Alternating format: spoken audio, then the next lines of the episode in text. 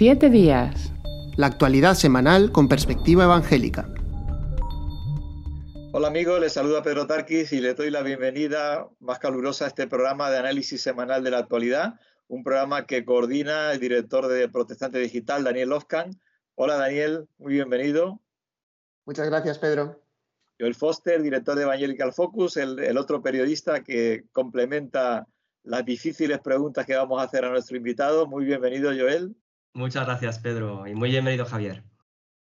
Y Javier, como buen periodista, se me ha adelantado, Javier Martín, un experto en un área que todos decimos que no es el futuro, sino el presente de la Iglesia, pero que tampoco eh, está trabajado, ¿no? De, eso vamos a hablar hoy, que Javier Martín, él es el director de Semilla de Trigo, lleva 22 años al frente de este Ministerio de Infancia y responsable también del Grupo de Trabajo Infancia de Alianza Evangélica.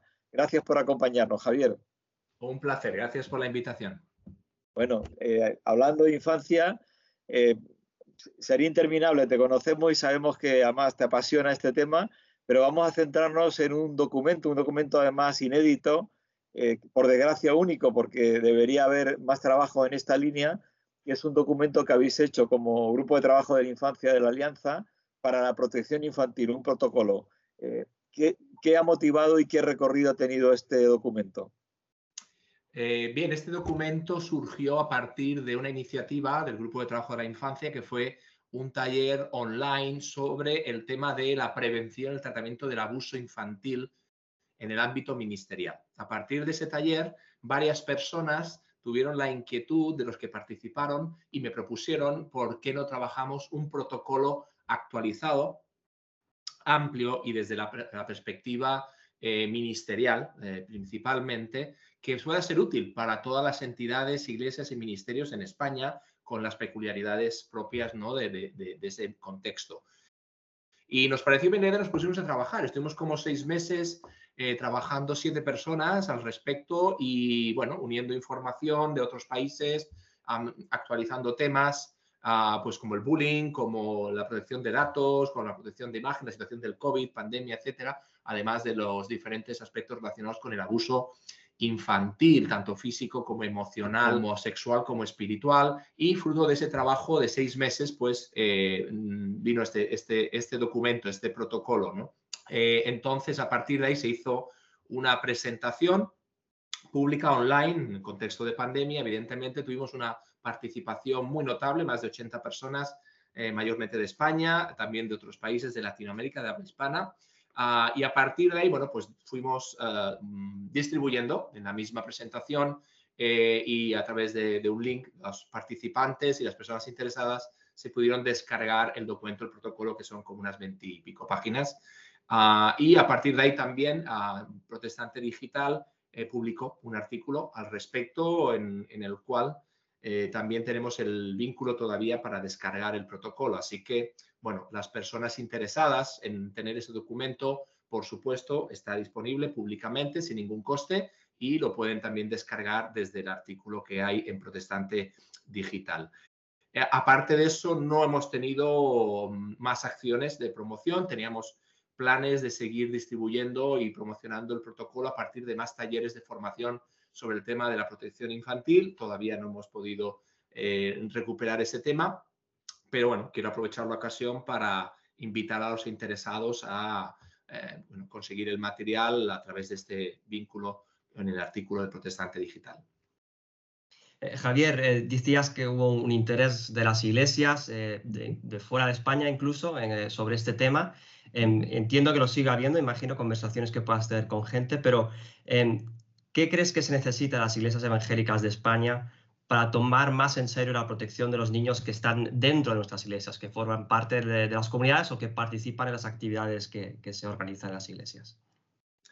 Eh, primero, lo que creo es que eh, debemos poder escuchar el riesgo real que los abusos infantiles están eh, teniendo, ¿no? Y que realmente es una opción real. Digo, que es lo primero, aunque pueda sonar algo así un poco etéreo, poder escuchar que el abuso y el maltrato infantil existe.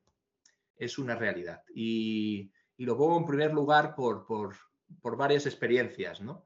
ah, y por la observación y conocimiento ¿no? de, la realidad. Em, un autor especialista y, casi padre del, del, concepto de la resiliencia, Boris Cyrulnik, él habla de que estuvo 40 años sin poder explicar el trauma que vivió en los campos de concentración nazi con su familia exterminada, siendo él el único superviviente, porque la sociedad, la sociedad francesa en la que él se tuvo que criar a partir de ese trauma, no estaba preparada. Es decir, no podía escuchar su testimonio y tuvo que esperar 40 años y cambios en la sociedad francesa para sentirse con esa libertad y confianza de que los que escuchaban su historia no le acusaban de estar inventándolo, ni de estar exagerando, ni de que aquello no era posible. ¿no? Quiero utilizar esta, este paralelismo un poco para ilustrar lo que a menudo ocurre en nuestras comunidades evangélicas y ministerios, eh, como que no podemos imaginar, no podemos aceptar o escuchar que el maltrato infantil es una realidad, no una posibilidad, es una ya realidad y es una potencialidad en nuestros entornos, nuestras familias, en nuestras iglesias, en nuestros ministerios, escuelas dominicales y campamentos. La realidad así lo muestra. Y a menudo digo esto porque los cristianos interpretamos mal la protección que la comunidad de fe supone para los niños si no es que se toman las medidas concretas y adecuadas para evitarlos. Eh, nos parece que eso no puede pasar aquí. No, aquí está Dios, su presencia, y no pueden ocurrir este tipo de cosas ah, y nos equivocamos totalmente. Eh, allí donde se ha prestado atención a este problema, normalmente oculto, los resultados no han sido muy diferentes a los de otras entidades religiosas o seculares. Quiero decir que es un mal que afecta a todos los ámbitos de la sociedad, también la Iglesia.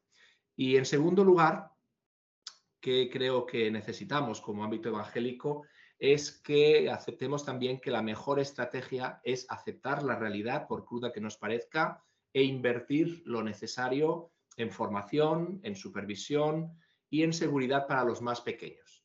Baste recordar que solamente en el ámbito del abuso sexual se estipula que en España el 20% de los niños eh, están sufriendo o han sufrido algún tipo de agresión sexual. Eh, y parece ser que con la pandemia estos porcentajes son todavía mayores, según dicen los expertos. Em, los niños y las niñas son vulnerables y es fácil que alguien se aproveche de los habituales espacios de confianza y de trabajo con niños que a menudo las iglesias y los ministerios ofrecen.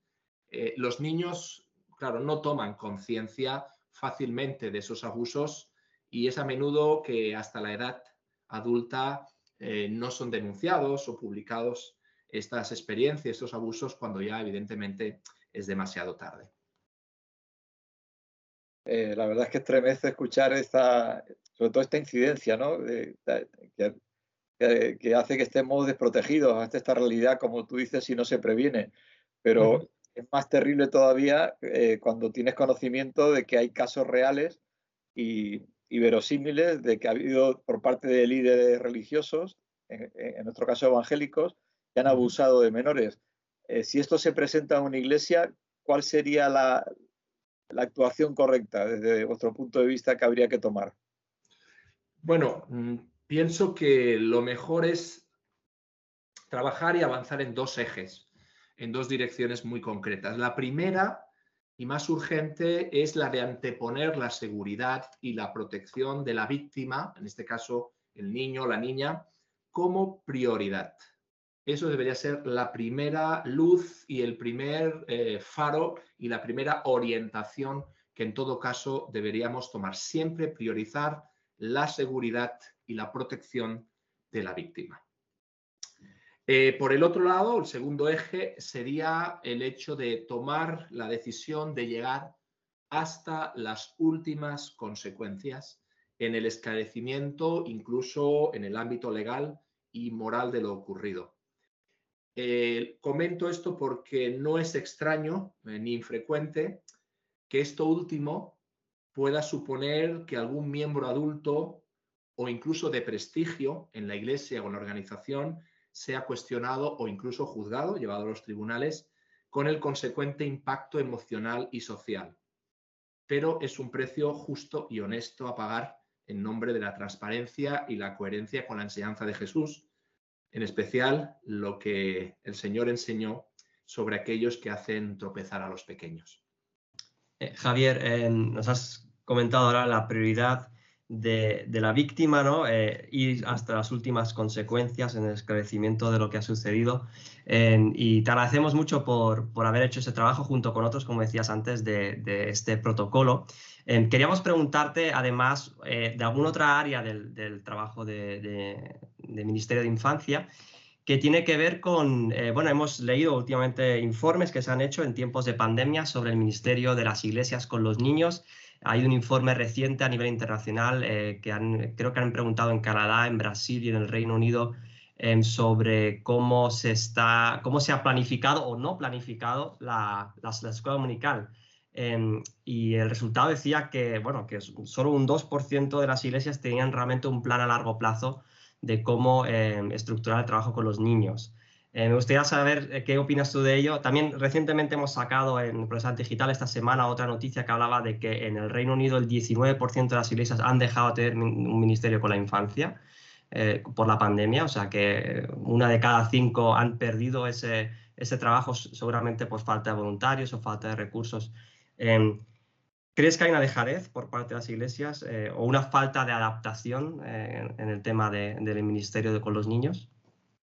Bueno, es, complejo. La respuesta, eh, si recordáis, en 2019 tuvimos el primer congreso aquí en España sobre ministerio infantil y varias de, estas, de estas, de estas bueno, situaciones, razones, causas estuvieron ahí en el candelero, incluso fueron motivo de alguna de las ponencias. No, no es solamente un factor como comentabas tú, ¿no? La, dejadez o falta de capacidad de adaptación. Hay un poquito de todo, sinceramente. En primer lugar, sí que quiero felicitar a Protestante Digital por la publicación de, este excelente artículo en el cual se reflejan ¿no? algunos de los resultados que los estudios realizados en estos países, Estados Unidos, Brasil, Canadá, etcétera, pues han reflejado en el ámbito evangélico. Claro, aquí en España no hay estudios ni previsión de que se hagan. Espero que aunque sea desde el GTI, podamos realizar algún tipo de, estudio en un futuro eh, no muy lejano, pero realmente desde el grupo de trabajo de infancia y desde el movimiento MIN ya llevamos años señalando este tipo de causas y situaciones que es importante y urgente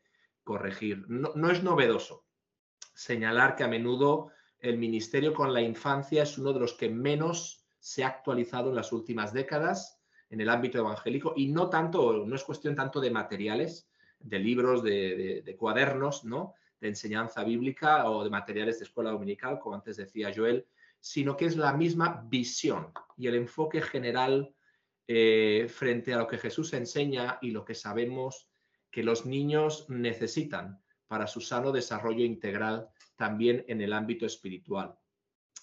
En general se observa que hay como una conformidad, hay como una confianza excesiva en los planteamientos tradicionales, habitualmente la escuela dominical, independientemente de preguntar a los niños y a nosotros mismos si eso es lo que Dios espera que hagamos con ellos en la actualidad.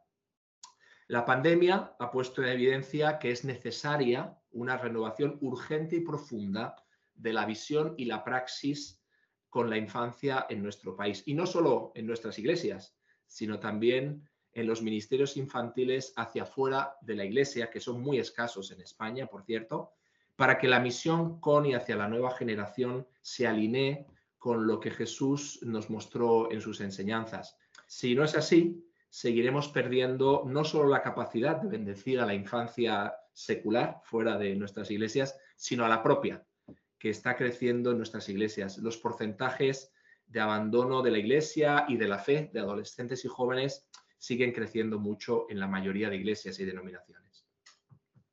Eh, hemos hablado hasta ahora, Javier, un poco del diagnóstico de los problemas, de las dificultades y el terreno donde se mueve el trabajo con la infancia. Bueno, por lo menos parte de ello seguro que habría más que hablar. Y tanto. Ha mencionado el Congreso de Infancia, el que se llamó MIN19. Eh, hablando en positivo, ¿qué crees que se ha comenzado a trabajar en las conclusiones y en la sensibilización que se produjo en este Congreso y en lo que tú ves en las iglesias en cuanto a, trabajar en, favor de la infancia? Eh, sinceramente creo que estamos todavía en un estadio muy, muy inicial. casi preliminar en, en cuanto a cambios reales. Creo que todavía estamos en una fase de concienciar, de sensibilizar, de envisionarnos y de empezar a aceptar que tenemos que cambiar a fondo, no solamente detalles como los materiales de escuela dominical, sino algo mucho más profundo. ¿no? En ese sentido, sí quiero precisar ¿no? que la participación en el MIN 19, a pesar de que algunas iglesias locales hicieron un gran esfuerzo por enviar una amplia y nutrida representación, pienso sobre todo iglesias del País Vasco, etcétera, hicieron un grandísimo esfuerzo. En la mayoría de casos, la participación, la participación en el MIN 19 fue individual, fue particular o por familias, ¿no? No fue tanto por iglesias, ¿verdad? Entonces, aunque entendemos que, si no todos, la gran mayoría, pues pertenecen, se congregan en alguna iglesia, ¿verdad? Eh, pero fue así. Eh, por lo tanto, eh, lo que tuvimos en la última sesión fue una propuesta de estrategia de seguimiento y de desarrollo de lo tratado en el MIN 19 basada en redes locales que en parte debido por la pandemia pues no ha podido cuajar tras el MIN 19 salvo unos poquitos casos, ¿no? Eh, sin tener datos formales de lo que ha ocurrido después del Congreso, sí que hemos recibido numerosas muestras de ilusión y de identificación, de agradecimiento y de deseos de cambio, empezando por las mismas evaluaciones del Congreso, que en general fueron muy, muy, muy positivas. Eh, pero siempre todo, estos deseos de cambio han sido matizados eh, por la pandemia que ha venido después. ¿no? Esperamos recuperar el hilo de todo ello, ¿verdad? Eh, con una propuesta en, este año que vamos a empezar, en el 2022, pues con el MIN 22. Y justamente sobre esto, Javier, te queremos preguntar, eh, ¿qué hay por delante de cara al año que viene? estos años también ha habido talleres online que, tú has estado promoviendo juntamente con otros. ¿Seguirá esto y, sobre todo, habrá un nuevo congreso? ¿Tenemos una, una perspectiva de lo que viene por delante? ¿Nos puedes explicar un poquito? Sí, con mucho gusto. Eh, sí, seguiremos ofreciendo talleres online. De hecho, hace poquitas semanas ya ofrecimos uno. Ah, pero sobre todo lo que estamos trabajando ahora desde el grupo de trabajo con la infancia y desde un comité especial eh, que llamamos MIN 22 es una propuesta híbrida, online y presencial en algunas ciudades, para recuperar el contacto tras el MIN 19, ¿no? lo que he llamado antes el MIN 22 en este evento queremos plantear mm, básicamente dos preguntas. La primera es, ¿qué hemos aprendido durante la pandemia respecto al Ministerio con la Infancia? Y la segunda es, ¿qué vamos a cambiar en el escenario post-pandemia? Precisamente por lo que hayamos aprendido en la pandemia. Eh, como antes creo que ha mencionado Joel, eh, ha sido bastante general el sentimiento de frustración en muchas iglesias porque el ministerio tradicional de la escuela dominical pues no se podía realizar y hasta ahí esos estudios pues en Reino Unido de ese porcentaje, ¿no? De casi 20% de iglesias que han cerrado su ministerio infantil tradicional. Bien, la pandemia ha venido a poner a prueba eso. Eh, y creo que en un sentido nos está haciendo un favor, porque lo que ha hecho es evidenciar, como el artículo que publicasteis hace pocas semanas, es evidenciar las debilidades profundas y tremendas y urgentes del sistema tradicional de ministerio con la infancia, que muchas veces se reduce al modelo de la escuela dominical tradicional, cuando es muy posible que hoy día tengamos que plantearnos además otras cosas, ¿verdad? Entonces, en cuanto al MIN 22, eh, estamos trabajando eh, en una propuesta que además de una ponencia general sobre el tema de lo que hemos aprendido en la pandemia y de qué vamos a cambiar en el escenario post-pandemia, eh, vamos a ofrecer cuatro ámbitos opcionales en los que los inscritos podrán ah, participar y no solo escuchar, sino aportar también, relacionados con el Ministerio Infantil. El primer ámbito que queremos trabajar en esta propuesta del MIN 22 es Ministerio Infantil y Familia. El segundo es Ministerio Infantil y Liderazgo Eclesial. El tercero es el Ministerio Infantil en la Iglesia. Y el cuarto ámbito que queremos ofrecer en el MIN 22 es el Ministerio Infantil y su impacto social.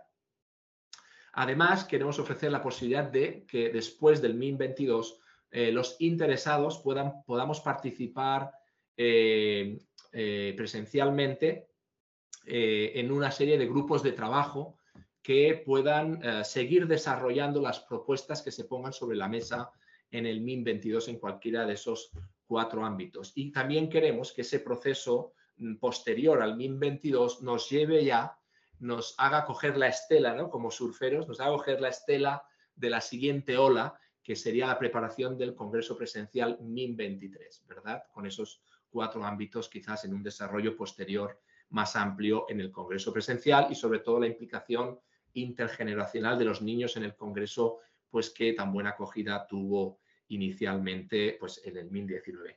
Olvidaba también comentar que eh, la propuesta eh, presencial que queremos hacer desde el 2022 para aquellas ciudades que quieran acogerlo es incorporar no solo la participación en, grupos de iglesia en esa ciudad respecto a, los temas tratados del 2022, sino que también puedan tener una celebración intergeneracional final como celebración en la cual se involucre a los niños. ¿no? Posiblemente estamos eh, considerando que las fechas más apropiadas serán en abril, con lo cual tenemos prácticamente cinco meses por delante para hacer eh, pues todos los, eh, dar todos los pasos que todavía nos quedan, aunque lo que es la estructura, los contenidos y los ponentes pues ya están, ya están cerrados.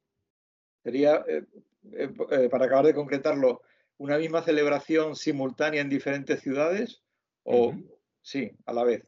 Perfecto. Sí, sí, sí, sí, sí, exactamente. Y con los mismos contenidos más o menos en cada, en cada ciudad.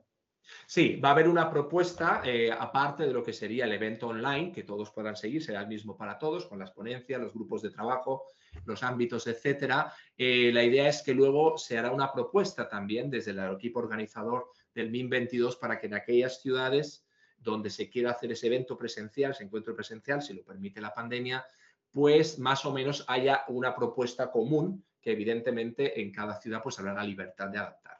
Sí, pero la idea es que haya también conexiones eh, en directo con esas sedes que finalmente decidan incorporarse presencialmente al evento. Ajá. Pues bueno, ya animamos a aquellos que estén interesados en diferentes ciudades a entrar en contacto a través de la página web de alianzaevangélica.es en el grupo trabajo de infancia GTI y ahí viene el contacto para poder eh, dirigirse a Javier Martín y al equipo de trabajo y sumarse a esta iniciativa. Esto es vital, o sea, vivimos en un mundo, está claro que, los jóvenes están en peligro y los niños pues eh, son efectivamente la, la, generación en la que sufre muchas de las consecuencias de todo, de la pandemia y de otras muchas cosas. Ya para terminar, habría muchísimo que abarcar, Javier, no sé si quieres decir algo más en relación con el trabajo que realizas, con lo que sueñas, con las necesidades que ves en la iglesia en cuanto a los niños. En fin, puedes resumirlo todo en 15 segundos. No, es broma. ¿eh? tienes el tiempo que quieras, que creemos que es muy importante, de cualquier cosa que nos hayamos dejado que quieras añadir. Bueno, si me permites, algo que quizás está implícito en mucho de lo que hemos hablado, aparte de las temáticas concretas o el tema del MIN, es el hecho de que como pueblo evangélico necesitamos también aprovechar el potencial que tenemos en España. Eh, no estamos habituados a trabajar en red, a, trabajar en equipo, más allá a veces de las estructuras locales y, denominacionales, pero es muy importante, sobre todo en este tema que es la infancia, y que a veces desde el ámbito evangélico se contempla desde una, perspectiva demasiado endogámica, eh, como obsesionados con nuestros niños, como a veces pretendiendo establecer como burbujas protectoras o sobreprotectoras sobre nuestra infancia, no ese es el camino que necesitamos, todo lo contrario, necesitamos abrirnos y a veces abrirnos significa eh, traspasar barreras y establecer vínculos de colaboración y de complementación. Hay personas eh, de nuestro ámbito evangélico, entidades, iglesias que están haciendo cosas muy interesantes, muy bonitas, de las cuales podemos aprender muchísimo, pero están quedando casi en el anonimato, no les conocemos, eh, no hay esas, esas redes en las cuales pueda fluir no solamente la información, la comunicación, sino las alianzas, las colaboraciones. Es, es una cultura en nuestro ámbito evangélico, está todavía por desarrollar en muchos aspectos, pero en el ámbito de infancia, pues muchísimo. ¿no? Entonces, también desde aquí un ánimo, un estímulo a aquellas personas que nos puedan escuchar, que se puedan identificar, pues a sumar y a poder colaborar en el establecimiento de esos lazos y de esas redes de colaboración. Muy bien, muchas gracias. Eh, sin duda animamos a todo el mundo, sobre todo que pongan el foco en este tema, en la infancia, ¿no? que no sea una, un área más, sino un área de las esenciales de la Iglesia. Muchísimas gracias, Javier Martín, presidente del Grupo de Trabajo Infancia de Alianza Evangélica y director de Semilla de Trigo, por dedicarnos este espacio dentro de tu multi atareado mundo en el que vives y también eh, no menos atareado Daniel Ofkan y Joel Foster. Y, yo, que estoy más relajado, se despide de ustedes, pero Tarki, deseando que nos sigan también la semana que viene en la entrevista que tenemos aquí. Que Dios les bendiga.